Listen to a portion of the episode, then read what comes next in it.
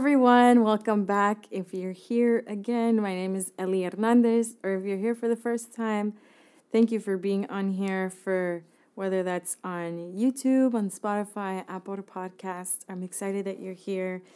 And today I'm going to continue a little bit on Timothy, the letters of Timothy. And today I want to share with you a heart posture, an attitude of the heart, a lifestyle that has uh, that Paul encouraged Timothy to hold on to and to practice, and that I feel, especially now in the days that we're living in, I want to take that something that the Bible teaches us about, and that has a lot to do with the inheritance of the faith that we've been given and the people who have taught us in the faith. And so I'm excited for today. Why don't you grab your favorite drink, whatever that is, your cup of tea, your cup of coffee, your water, whatever that may be, and we're going to get started.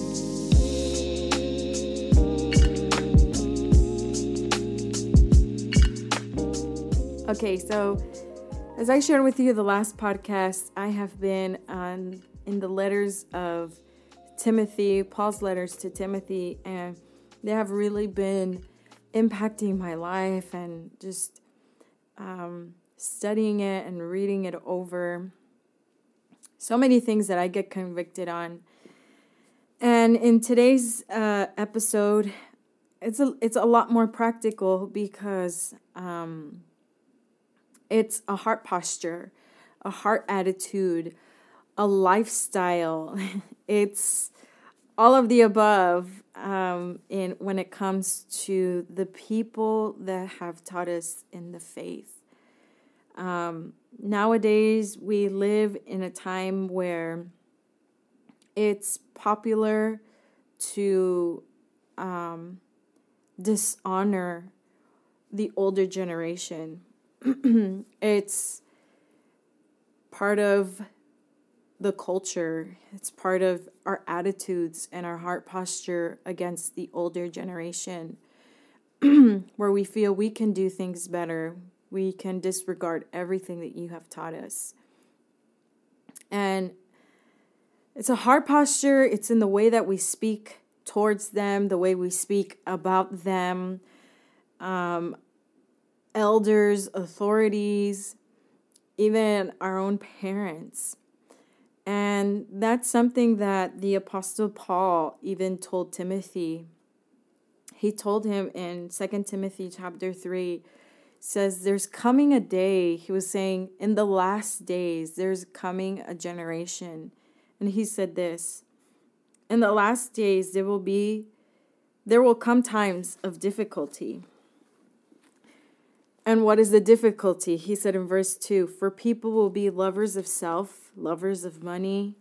They're going to be proud, arrogant, abusive, disobedient to their parents, ungrateful, unholy, heartless, unappeasable, slanderous, without self control, brutal, not loving, treacherous, reckless, swollen with conceit, lovers of pleasure rather than lovers of God, having the appearance of godliness but denying its power.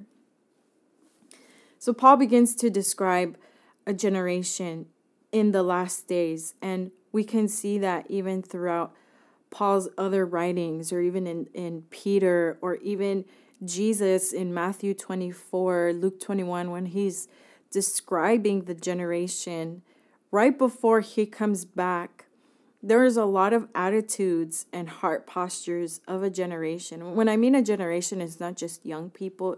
Generations usually is like a span between a hundred years.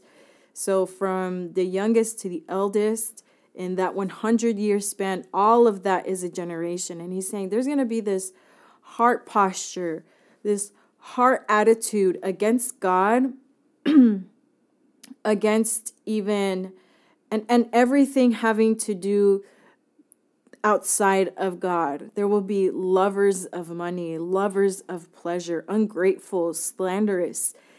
And he adds in disobedient to parents. They're going to be unloving people. And this describes that generation. And we can see some fragments of that in the generation that we live in today.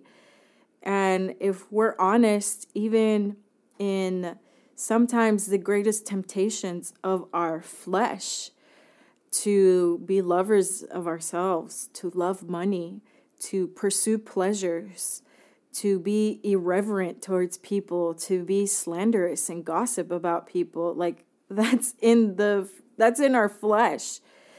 But there's coming a day where a generation is going to applaud that and celebrate that and it's going to say that's amazing. That's great. You're living it out to your fullness. That's really who you are. And we're living in times where we celebrate dishonor towards the generation before us. Uh, it's so easy for us to slander the people, uh, people that are older, people that uh, deserve honor and respect as young people, as young adults. There is constantly this narrative in our lives, in social media, in society that says that's not a bad thing. Actually, your parents don't know anything, or older people don't know anything. They grew up in a different time. You grew up in a different time. It's okay to do whatever you want to do, and it's okay to not follow in the footsteps of blah, blah, blah, blah. And we even see that inside the church. What we're seeing nowadays is this deconstruction where people are deconstructing theology, deconstructing doctrine, and saying, well, the ways that I grew up are not actually the ways of God, or the way that I was raised in the faith is actually not that. And now this is what I believe in, or I don't even believe in God or in Jesus anymore because of this and this and this. So constantly there is this, uh, even this rise of narrative of saying, I don't want to live the faith of my parents. I don't want to follow the footsteps of maybe we didn't have believe uh, maybe you didn't have believing parents or parents that loved Jesus, but maybe I don't believe the people that discipled me or the person that taught me about the faith and taught me about Jesus. I don't believe that anymore. I believe now this. And now it's a different kind of faith. And now it involves mysticism and speculations and what I want and you know all of these things nowadays and now there are so many different diluted messages of who God is and who Jesus is and what I believe. And so it's just so interesting that in the midst of all the pressures that Timothy was living in, that we talked about in the last episode, Paul, and even Paul telling Timothy, this is the generation that's about to come. Paul understands, obviously, he, he, he spent a lot of time with Timothy and he understood Timothy's life actually in Second Timothy chapter 1 he tells us a little bit about Timothy as he's writing to Timothy he says in verse 5 I am reminded of your sincere faith a faith that dwelt first in your grandmother Lois and your mother Eunice and now I am sure dwells in you as well so Timothy grew up with his grandmother and mother teaching him about the faith. Um, and maybe you, or for example, in my life, I had my parents, but maybe some of us are like, well, I didn't have family members that taught me about Jesus or showed me the ways of Jesus. Maybe you're the first believer in your family.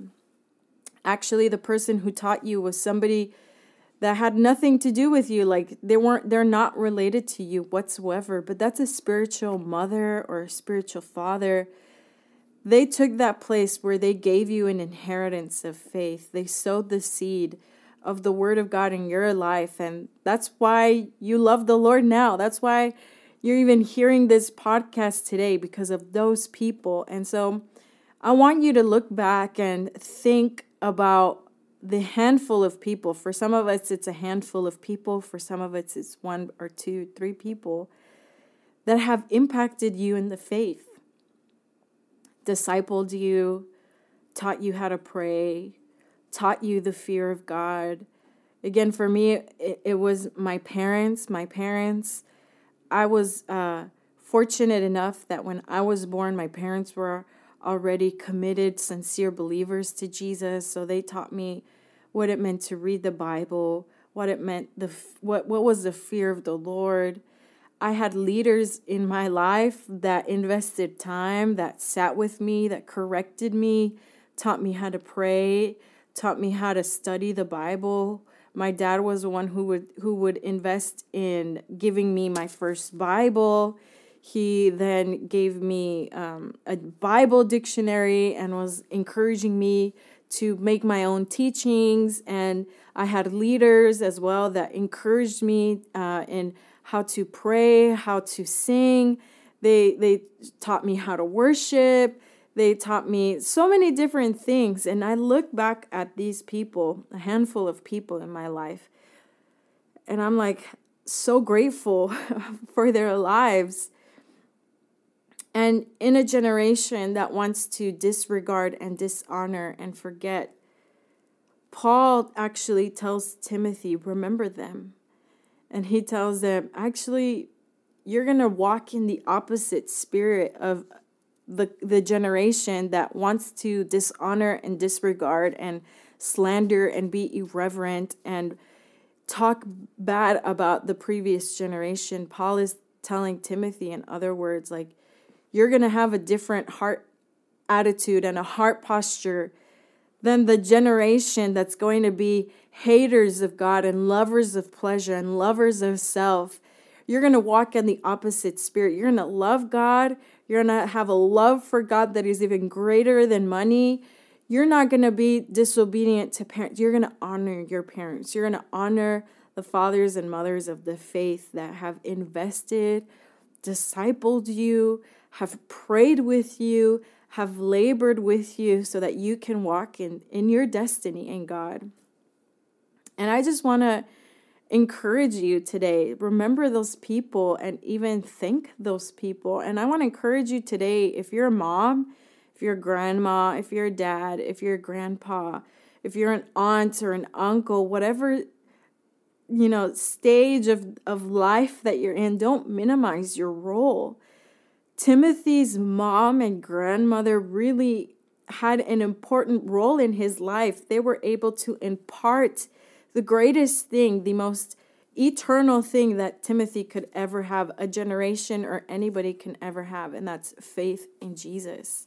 That's the word, a love for God, a, a fear of God. And so I want to encourage you if you're a mom, even if you're a grandma, don't neglect your role as as somebody that can impart the fear of God and a love of God into the next generation, into your children, into your grandchildren.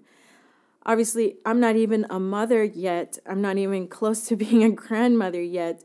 But I think about the day that I, if I am willing to be that, or if the Lord grants me to be that more than I am willing, if the Lord grants me to be that, one day I want to take that role seriously and give my children and my grandchildren something that is eternal. Nowadays, I, I have nephews and I feel that responsibility. They're little, they're two, one years old, and the other one is three years old, but I feel this responsibility in my heart. I'm going to pray for them. I'm going to teach them as much as I can about Jesus. I'm going to model to them what it means to love God and to live your life for God. And so I want to encourage you today to, first of all, don't minimize your role, that your role is so key and it's so vital and it's so needed. The, his mother and his grandmother imparted what they had and were living day to day in their lives. And thank God for Timothy's grandma and Timothy's mom that imparted their faith into into Timothy and we think of heroes of the faith. You know, we think of Daniel. Daniel was a, was a young man. And I've heard said a lot of times, who were Daniel's parents?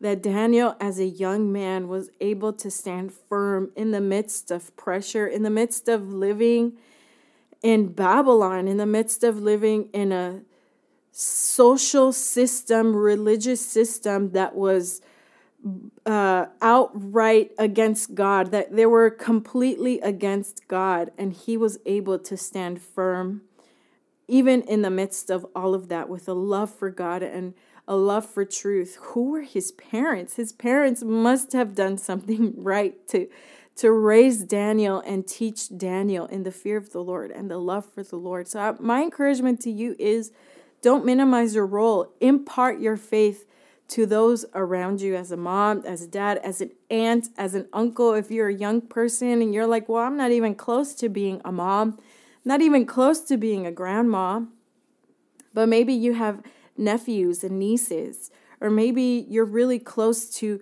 friends who do have children, or you're you're uh, serving in Sunday school, those are children, those are the next generation that need spiritual mothers and fathers. And this is another one even for people who say, Well, I don't have children, or even for people that have said, Well, I grew up not having a believing mom or a believing dad, but the person who impacted me the most was my youth pastor or was the random person on the bus that preached to me about Jesus.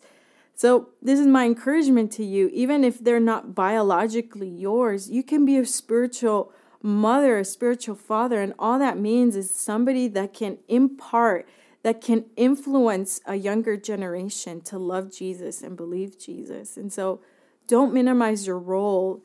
Uh, whatever place that you're in, you are called, we're called to be mothers and fathers to a generation, whether that be they're related to us or whether that be in a spiritual sense of discipling a younger generation and giving to them something that's of that's eternal that's goals which is faith and love in Jesus, love for the word. And my second encouragement to you today is as young people, and even if you're not young, if you're a little bit older, it's let us walk with a heart posture of honor.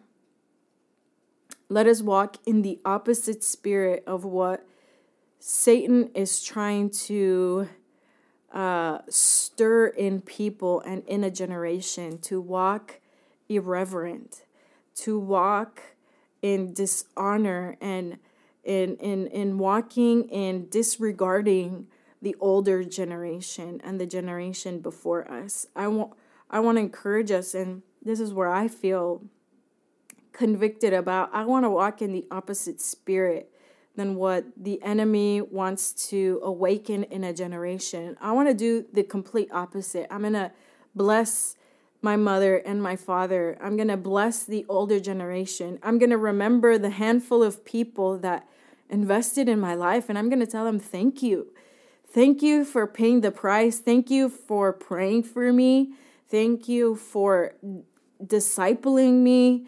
Thank you to my parents for praying for me and putting up with me when I didn't want to go to church and I didn't want anything to do with Jesus. Thank you because you gave me an inheritance. And that doesn't mean that they're perfect. Nobody's perfect. And that doesn't mean imitate even their bad things or their bad decisions. I'm not saying that. Yes, there are things that we can grow from. Yes, there are things that we can grow and learn from their mistakes and weaknesses.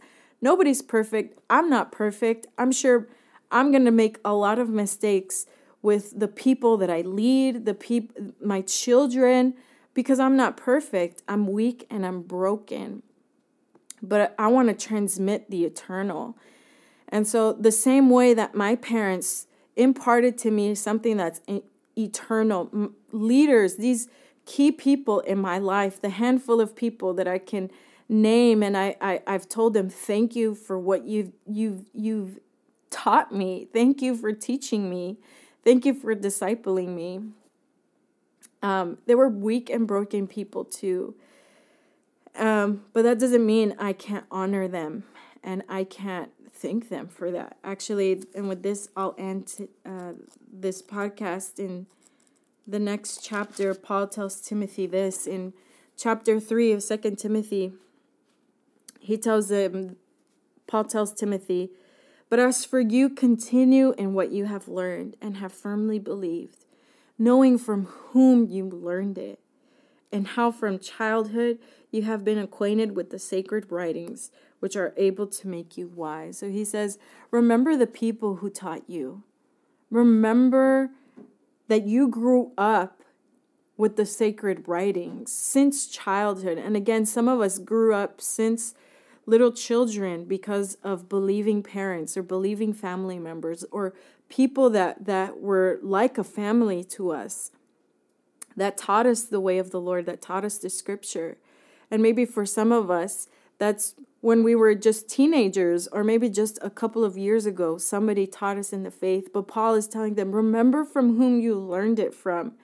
In the midst of people trying to deconstruct theology in the midst of people trying to make up their own theology and make up their own gospel, Paul is telling them, Remember those people that taught you. See how they lived their lives. They loved God, they loved the word. They're, they're not perfect, they're broken, they made a lot of mistakes. But they love God and they're pursuing God even in their weakness and even in their brokenness. There's still something that you can um, value of what you've learned from them, of what you grew up uh, in. And so that's what Paul is, is, in other words, telling Timothy remember those people. There's something that in their lives have given a testimony of their love for the Lord. And they're weak, they're broken. Yes, they're not perfect, totally not.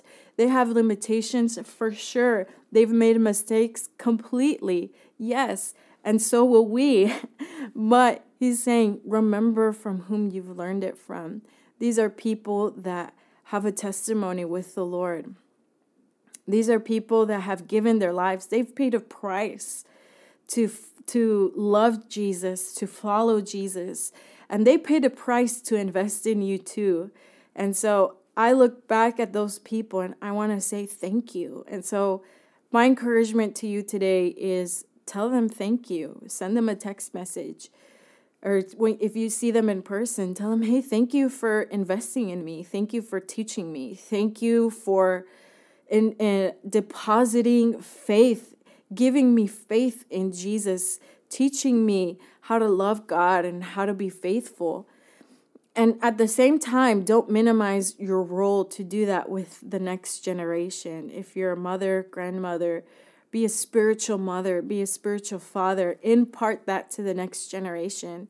And don't minimize your role of how you can impart love for Jesus in another generation and inspire a generation to love God more. And so I just want to encourage us in that. Let's walk in the opposite spirit that this generation is walking towards.